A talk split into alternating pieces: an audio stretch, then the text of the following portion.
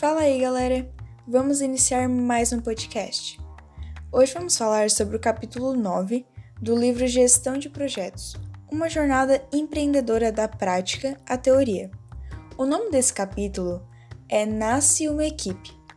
O grupo que vai apresentar é composto por Davi, Fábio e Samila, estudantes do curso técnico em administração do Colégio Satic. Eu sou a Samila e vamos lá!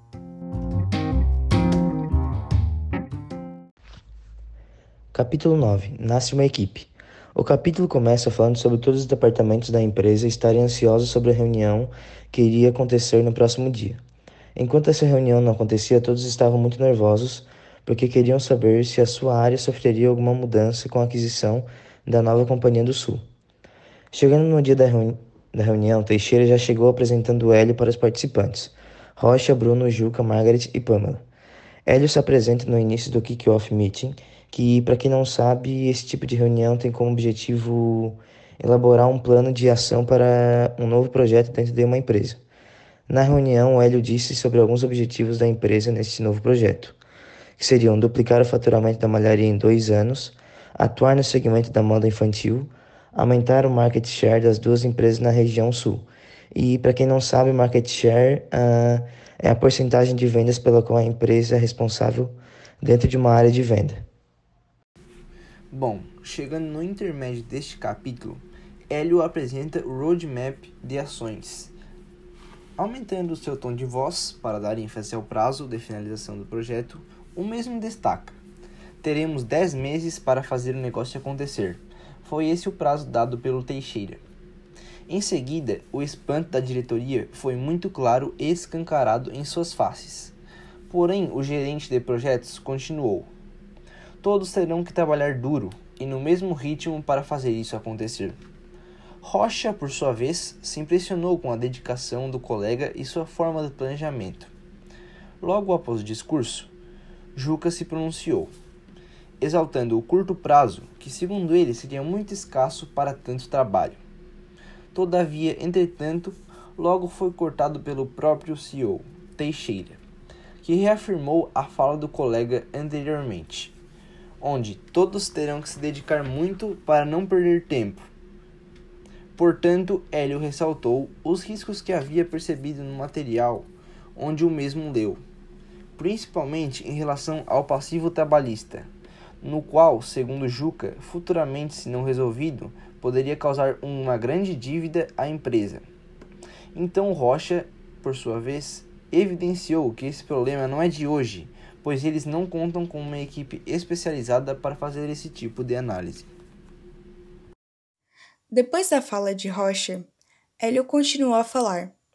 Ele disse que havia outro ponto que, se caso houvesse um erro, poderia acarretar em um gasto muito alto para a empresa. E este ponto é o tributário, ou seja, a questão dos impostos da organização. Para acalmar os ânimos de Hélio, Rocha falou que já haviam feito levantamentos dos tributos por meio do balanço da empresa e solicitou ter uma consultoria especializada nesse quesito. Então Juca se disponibilizou em passar um contato de uma consultoria até o fim de semana para Rocha. Teixeira, que é o CEO da empresa, estava contente com o que estava ouvindo naquela reunião e o que estavam fazendo nesse projeto. Afinal, o último projeto que fizeram na empresa não saiu como planejado por uma falta de organização e também de observação. O CEO, ao observar Rocha, percebeu que ele parecia estar muito incomodado. Então, fez um elogio para Hélio e Rocha, parabenizando por eles apresentarem toda a visibilidade de riscos do projeto. Percebeu então que Rocha se sentiu mais confortável. Assim, ele continuou com a sua fala, pedindo que todos se comprometessem com o projeto e que conhecessem todas as práticas do PMO para que se torne uma cultura na empresa. Além disso, ele sugeriu que agora seria necessário realizar ações rápidas e diminuir os riscos.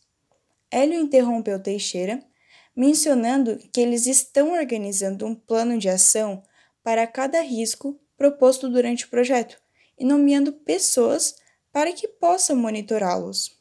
Logo após, Rocha já propôs que seria necessário que em todas as reuniões da diretoria tivesse um relatório de como o projeto estava andando. Teixeira, que estava nada contente com as interrupções em sua fala, já cortou os dois que o interromperam, dizendo que o projeto ele necessita de uma reunião própria e periódica por conta da grande importância para as duas empresas envolvidas. Percebendo que Teixeira não gostou nada de ser interrompido, Hélio acalmou a situação, mencionando que Rocha ficaria responsável em manter a diretoria atualizada, pois isso já estava no planejamento de comunicação do projeto.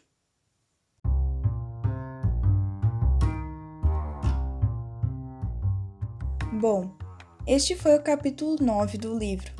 Agora vamos conversar um pouquinho mais sobre o capítulo que acabamos de contar.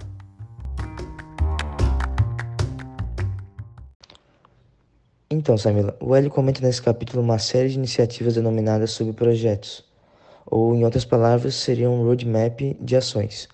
Uh, o que quer dizer o termo subprojetos uh, e como estes estão representados nesse projeto de integração entre a Jovem Chique e a Baby Kids?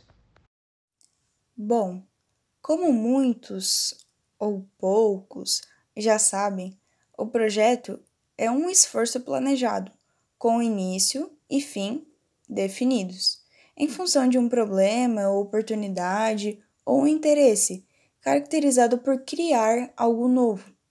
Assim, o subprojeto ele é a menor parte de um projeto criada quando há uma necessidade de uma subdivisão do esforço planejado em componentes mais fáceis de gerenciar. A divisão das atividades de um projeto em subprojetos permite a delegação de responsabilidades e possibilidade de vários gerentes atuarem de uma forma integrada. Dessa forma, o sucesso de um determinado projeto está relacionado ao alcance dos objetivos dos subprojetos que são a ele vinculados. No caso do projeto da integração entre a Jovem Chic e a Baby Kids, os subprojetos estão diversificados, como alguns já foram relatados neste capítulo, como o roadmap de cuidar dos riscos do projeto, de comunicação com a diretoria, entre outros.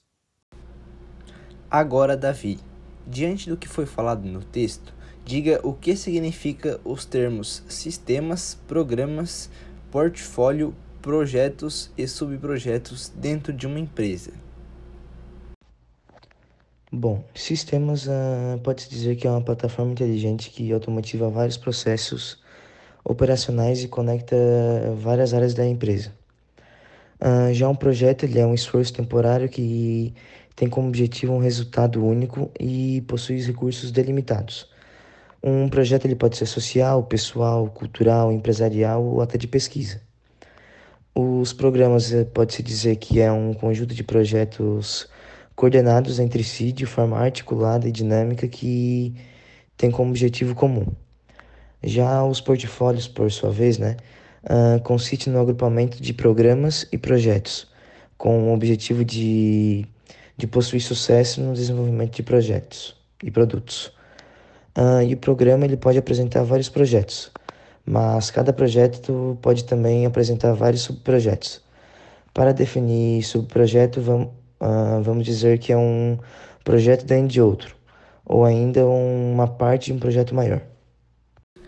Samila, como foi tão falado neste capítulo sobre as operações e os projetos da empresa, nos diga quais são as diferenças entre as operações e os projetos, e também o que seria ciclo de vida de um projeto.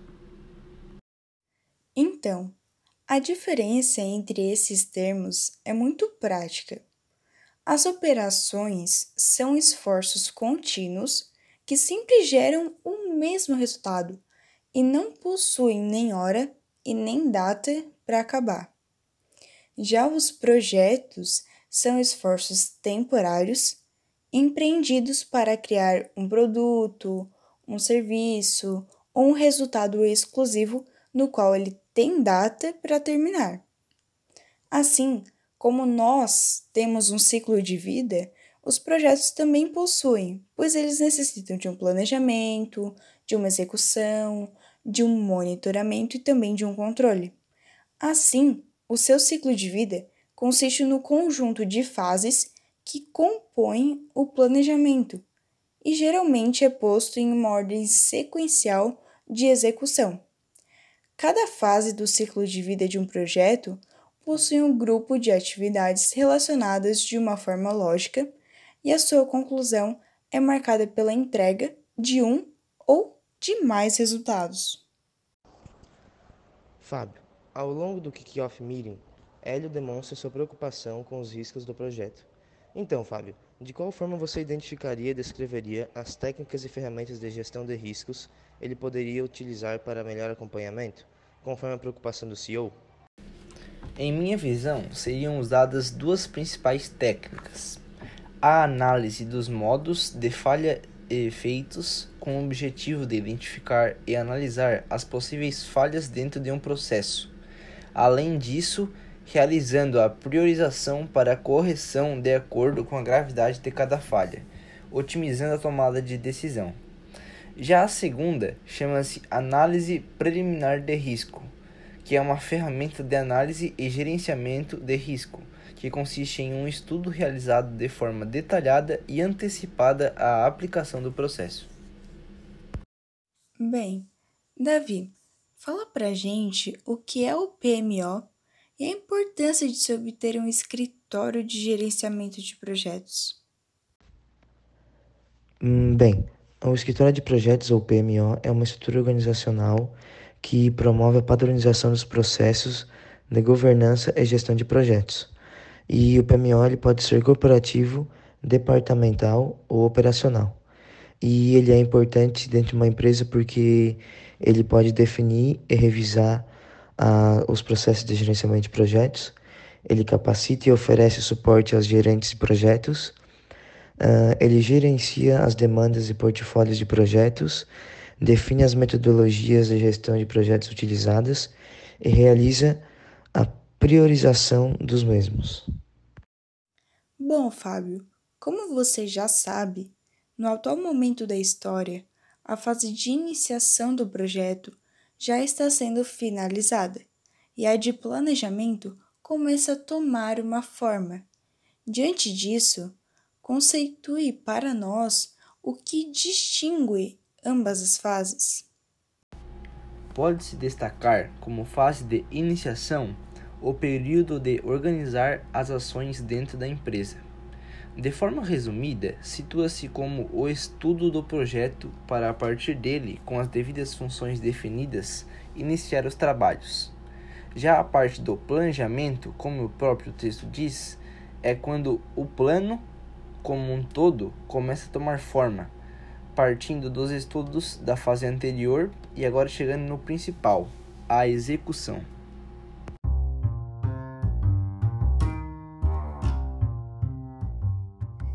Então, pessoal, esse foi o nosso podcast sobre um capítulo do livro Gestão de Projetos. Vamos nos despedir por aqui. Até a próxima. Tchau, tchau.